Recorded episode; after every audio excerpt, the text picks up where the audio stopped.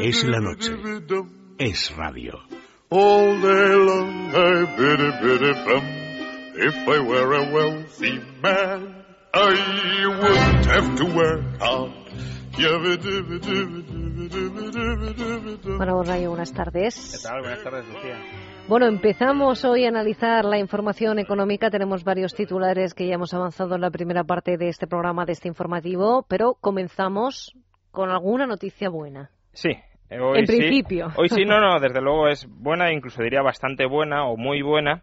Eh, pero bueno, el problema es que hoy también hay otra noticia que es bastante mala, con lo cual vamos a abrir boca con la buena noticia y luego ya nos metemos en la que es mala. Y como suele suceder, pues las buenas noticias vienen del sector privado y las malas del sector público. Y esta es una noticia indudablemente del sector privado. España registra eh, por primera vez desde el año 90, desde 1990, un superávit en la balanza exterior durante el primer semestre del año, en concreto 1.300 millones de euros de superávit. ¿Qué es el superávit exterior? Pues es la diferencia entre lo que cobramos cuando vendemos, cuando prestamos servicios al exterior, cuando cobramos rentas del exterior, si hemos realizado, por ejemplo, un préstamo a una empresa alemana, pues nos paga intereses, esos son rentas, cobros que tenemos desde el exterior.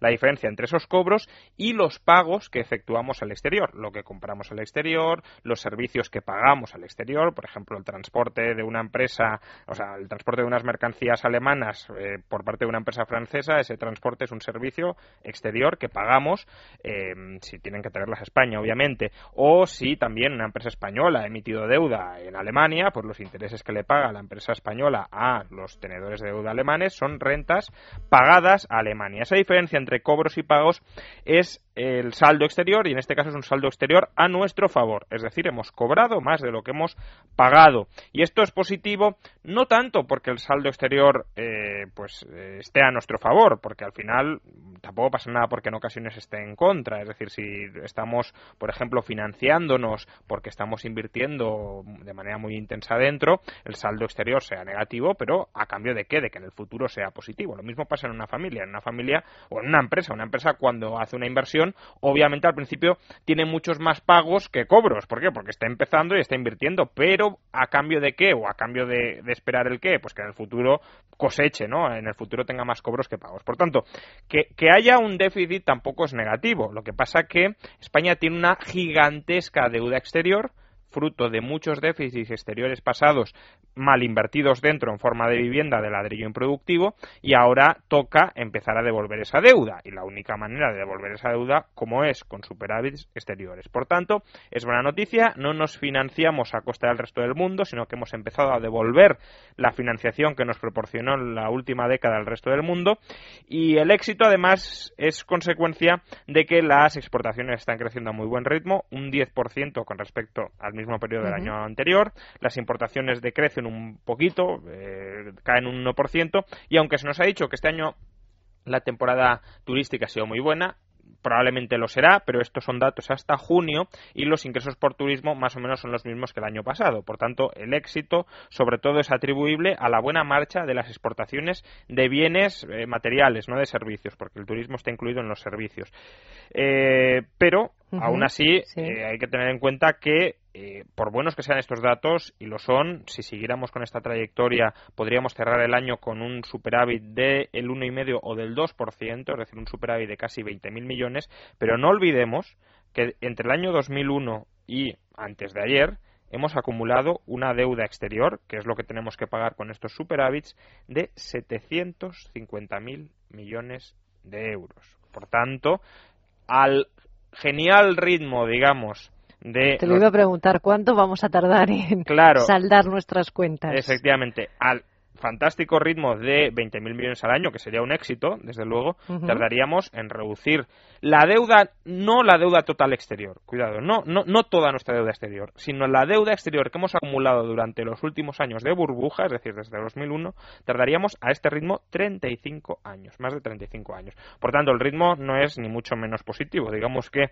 fuimos muy eh, veloces a la hora de acumular deuda, a la hora de acumular déficits. Tengamos en cuenta que los déficits en la última década lo normal es que fueran el 8, el 9, el 10% y ahora somos muy lentos a la hora de desapalancarnos. O no tanto, o somos más lentos que rápidos hemos sido. Efectivamente, sí, no, porque un, un superávit del 2%, si fuera algo sostenido, algo estable, estaría bien. Es decir, es un saldo más que, más que notable para un país. Pero claro, cuando tienes tal montaña de deuda detrás, pues mm, es insuficiente. Necesitaremos bastante más, aunque ya de entrada el hecho de que las cuentas se pongan en positivo, las cuentas ya se pongan a no seguir endeudándonos hacia el exterior, pues es un buen dato y algo de confianza aporta. En todo caso, el gobierno eh, no, no, no interviene en mejorar o en empeorar este balance, este superávit exterior? Si interviene de alguna manera, lo empeora. Y me explico. Eh, para, digamos, para mejorar el, superávit exterior, lo que hay que hacer es eh, vender eh, más fuera de lo que compramos de fuera. Entonces, una de las maneras de vender más de lo que compramos, ¿cuál es? Ahorrar. ¿Por qué? Porque si las mercancías no se venden dentro, se intentan vender fuera. El empresario que no puede colocar sus mercancías dentro, las intenta colocar fuera. Y al mismo tiempo, si, si yo ahorro, parte de mi consumo interno no lo realizo, pero tampoco parte de mi consumo exterior. Es decir, si yo restringo mis gastos, reduzco tanto mis gastos internos como mis importaciones. Por tanto, el ahorro contribuye positivamente a mejorar el superávit exterior. ¿Por qué? Porque incrementa las exportaciones y reduce las importaciones. El gobierno, sin embargo, no está ahorrando un ahorro del gobierno que sería superávits públicos. Está desahorrando, es decir, está haciendo todo lo contrario. Está sobregastando internamente. ¿Y ese sobregasto interno en qué se traduce? En exportaciones que no se realizan porque se, venden al gobierno y en importaciones que sí se realizan porque imaginemos que el gobierno acomete unos gastos y esa gente que ha obtenido ese dinero del gobierno luego importa que habrá muchos que, eh, que, estarán en esa situación. O simplemente, si el gobierno manda una obra pública, pues parte de la maquinaria, los materiales, etcétera, puede haber, pues los podemos tener que traer de fuera. Pues eso son importaciones impulsadas o tiradas desde el déficit público del gobierno. Por tanto, este es un éxito exclusivamente del sector privado. El sector público lo que está haciendo es entorpecer y ralentizar este proceso de saneamiento. Está reduciendo las exportaciones e incrementando las importaciones. Por tanto, eh, mal asunto, sobre todo porque la noticia mala que tenemos es justamente esa. Es, Nos lleva a mirar a la Moncloa. Efectivamente, un déficit público que es lo que está ralentizando entre otras cosas, no es el único efecto negativo que tiene, ni mucho menos, pero ya que hemos mencionado el, déficit, el superávit exterior, pues es el déficit público ralentiza la consecución del superávit exterior y es un déficit público que además está alcanzando cotas pues preocupantes. Preocupantes no porque sea mayor que el del año pasado, sino que más o menos es el mismo que el del año pasado, es prácticamente el 4,4%, sino porque lo que constatamos es que el déficit público de España está enquistado en el 7%. Y eso es un déficit público altísimo, un déficit público inmanejable e insostenible. Eh, ¿Por qué está estancado en el 4,4%? Pues porque gobierno no se ha dedicado a recortar gastos. Al contrario, si uno mira los datos que hemos conocido hoy, datos de eh, ejecución presupuestaria hasta el mes de julio, lo que vemos es que todas las partidas de gasto del gobierno central suben, salvo personal e inversión pública. Y personal e inversión pública caen muy poquito, un 1%, tampoco es que pensemos que hay aquí recortes monumentales, pero todas las restantes están subiendo. Por tanto, no es gracias a la contención del gasto que el déficit no sube todavía más, sino porque han aprobado una serie de confiscatorias subidas de impuestos. Y ingresos, ¿no? Exacto, que algo hacen aumentar los ingresos, sobre todo el IVA. Es decir, lo que la, tabla de salvación de momento está siendo el IVA. Pero aún así son muy malos datos. Muy malos datos porque el 4,4% de déficit supera en más de medio punto el objetivo de déficit para el conjunto del año hasta diciembre. Lo que pasa que es verdad que entre septiembre y diciembre el déficit se suele reducir, es decir, en esos meses se suele acumular un cierto superávit que hace que el déficit caiga. Al menos esa ha sido la tendencia tanto el año pasado como en 2011. Eh, por tanto, podríamos pensar que puede cerrar en el 4% si no hay sorpresas. En 2010 no bajó, sino que subió. O sea que. ¿Hay algún indicativo este año que nos pueda anticipar eh, que esto vaya a ser distinto? o sea, si es como el año pasado y como 2011, va a caer un poquito el déficit y va a cerrar en torno al 4, 3,8 incluso podría ser. Si sigue la trayectoria del año anterior. Si sigue la de 2010, eh, pues no, va a seguir subiendo. Lo que pasa que, claro, es de esperar que la estructura de ingresos y de gastos se parezca más a la del año pasado, porque ha habido ciertas reformas y ciertos ajustes, sobre todo por el lado de los ingresos, que a la de 2010. Pero aún así hay que eh, ponerlo en suspenso, a ver qué sucede. En todo caso, los datos siguen siendo negativos pese, pese a esto. Es decir, em, no solo es que ya hayamos rebasado el déficit del conjunto del año y que, por tanto, la esperanza sea que logremos reconducirlo un poquito durante los próximos meses, sino que además pues los datos que conocemos de seguridad social nos han dicho que son muy buenos, pero en realidad son muy malos. El gobierno había presentado unos datos de superávit de la seguridad social de 4.200 millones de euros. Nos han dicho que el superávit ha crecido un 77% frente al año anterior. Fantástico. Parece que las cuentas de la seguridad social están volviendo a ajustarse. Pero hay una trampa.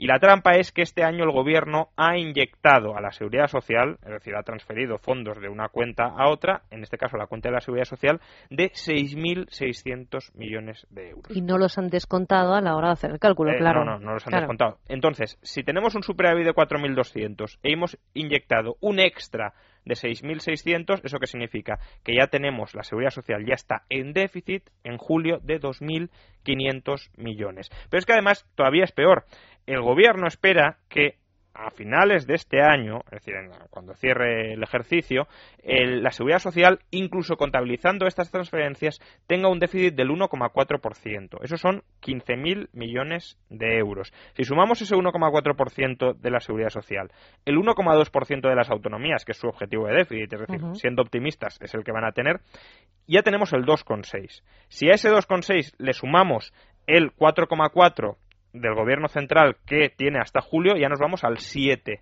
Recordemos que el objetivo de déficit es el 6,5. Por tanto, mm, incluso bajo las previsiones del gobierno, ahora estaríamos incumpliendo si no se reconduce el déficit del gobierno central. Y ya no digamos si las previsiones de autonomías y de seguridad social, o sea, si, finalmente el, dato de autonomías y, y seguridad social es peor de lo esperado, que no es en absoluto descartable, sobre todo por el lado de las autonomías. Con lo cual, ¿eso qué significa al final? Que tenemos un déficit público estancado, anclado en el 7%. Y eso no es manejable de ninguna de las maneras porque eso es deuda, más deuda, más deuda y, no tenemos tanta capacidad de absorción de deuda pública ni mucho menos. Una de cal y una de arena. El problema es que la cara negativa siempre o casi siempre estos últimos tiempos viene del mismo lado, del mismo sector, de lo público. Hacemos una pausa y enseguida volvemos. Es la noche. Es radio.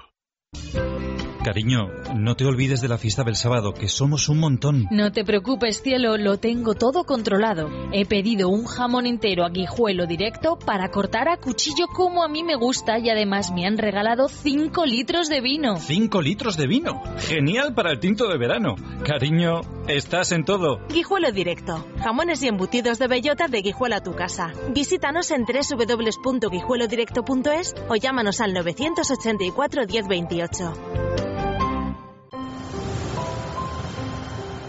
En Iberdrola somos líderes mundiales en energía eólica y ahora también en el desarrollo de tecnologías marinas. La buena energía se abre camino. Iberdrola, empresa patrocinadora de Alicante, puerto de salida de la Vuelta al Mundo a Vela. ¿Cómo ralentizar el proceso oxidativo de forma natural y sin contraindicaciones?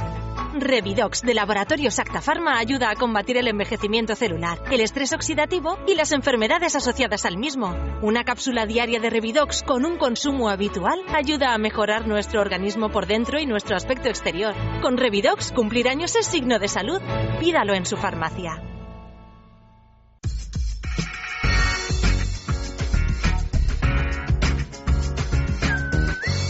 Es radio. If I were a rich man, Es la noche. Es radio. If I were a wealthy man, I wouldn't have to work hard. Unos minutos para alcanzar las nueve de la noche cuando haremos eh, recordatorio de las, las, principales noticias y también actualizaremos contenidos, pero antes tenemos que dar respuesta a algunas de las preguntas que ustedes nos han hecho llegar durante todo este verano a nuestro correo es. Hoy damos respuesta, eh, Juan Ramón, a la última, en este caso a la de Karim Carmona. Dice, me gustaría saber en qué consisten las cuentas omnibus que tanto se ven en los brokers online. He intentado informarme por Internet, pero no termino de entender cómo funcionan y qué riesgo conlleva. De hecho, cuando fui a contratar un fondo de inversión en un banco gestora, la chica que me atendió me dijo que alguna vez le habían pasado una círcula sobre esto, pero ella tampoco entendió cómo funcionaban. Bueno, la verdad que, que la, operativa es un poco pues eh, gris, ¿no? Pero vamos, básicamente la diferencia está en que, eh, en teoría, cuando el, broker al final es un intermediario, un intermediario que cumple órdenes del comprador de, títulos o de activos. Entonces, eh, lo, lo, que exige la ley española es que para títulos nacionales cada inversor tenga su cuenta de depósito de valores personalizada e individualizada. ¿Eso qué significa?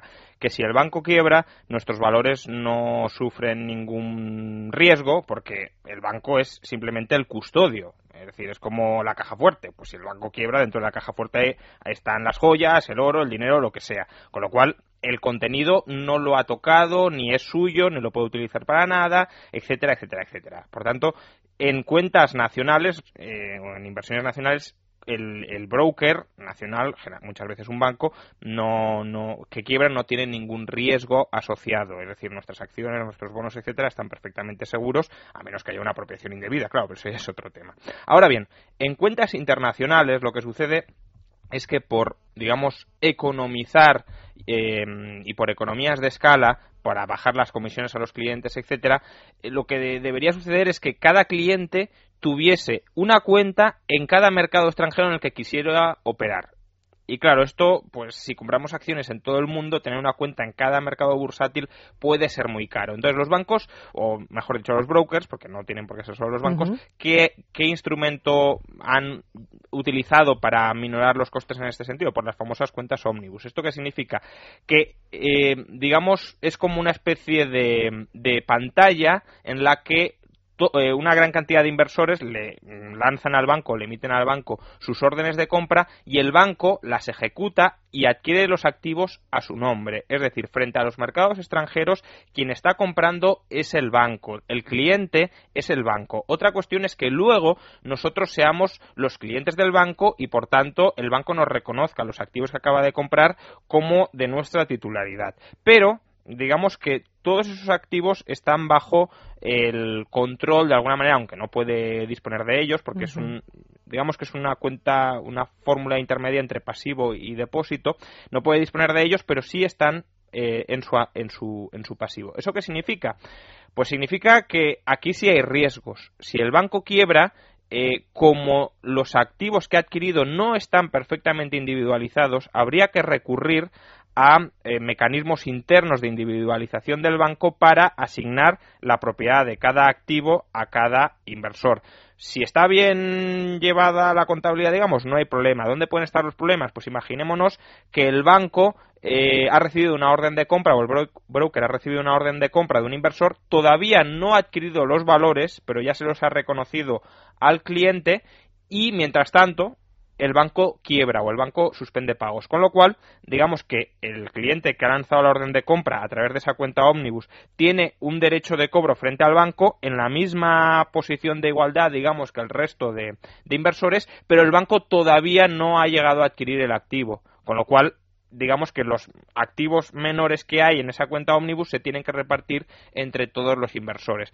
aparte, si el banco realizara algún tipo de operaciones con esos activos, por ejemplo, préstamos de valores, etcétera, también estarían fuera de la cuenta Omnibus y en caso de que quebrara el, el, banco no estarían, digamos, en la más activa para resarcir a los inversores. Por tanto, es más arriesgado eh, y como es más arriesgado, pues eh, ahí entra el famoso fondo de garantía de inversiones y demás, pero que tampoco hay que confiar mucho porque en caso de que hubiese problemas serios en el conjunto de la economía, desde luego serían insuficientes. Pero vamos, eh, la cuestión es esa, es más inseguridad a cambio de comisiones y costes más baratos uh, para operar a través de ellas, lo que suele suceder. Si quieres máxima seguridad, coste alto, si quieres menos eh, costes, pues a asumir algo más de riesgo. Bueno, han sido unas cuantas de preguntas las contestadas este verano, ¿eh? Unas cuantas, unas cuantas, sí. La verdad que ha estado muy interesante el, el consultorio. Y les agradecemos a todos nuestros oyentes que hayan querido participar en, en esta sección y esperemos haberles sido útiles, que seguro, Juan Ramón, que sí. Hacemos una pausa y volvemos con la información.